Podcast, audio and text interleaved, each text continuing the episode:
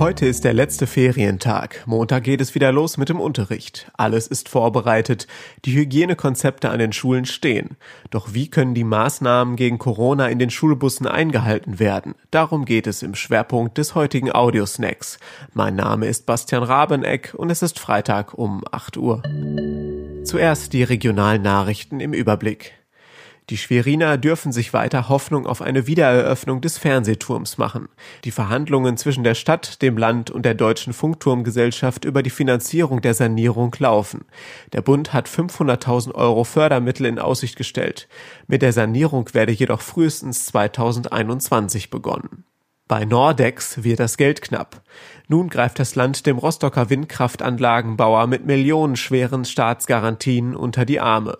MV beteiligt sich mit Sicherheiten für rund 105 Millionen Euro an Bürgschaften für ein 350 Millionen Euro teures Betriebsmitteldarlehen. Vollgepackte Schulbusse sind für die meisten Schüler Alltag. Der Landesschülerrat hat vor dem Schuljahresbeginn am Montag nun Maßnahmen für einen besseren Corona-Infektionsschutz im Schulbusverkehr gefordert. Während im Unterricht auf kleine Gruppen gesetzt werde, sei der Schulweg in Bussen und Bahnen nicht näher an Corona angepasst, kritisierte der Vorsitzende Jakob Liebig. Die Fahrpläne müssten an den besonderen Schulalltag angepasst werden, fordert der Landesschülerrat.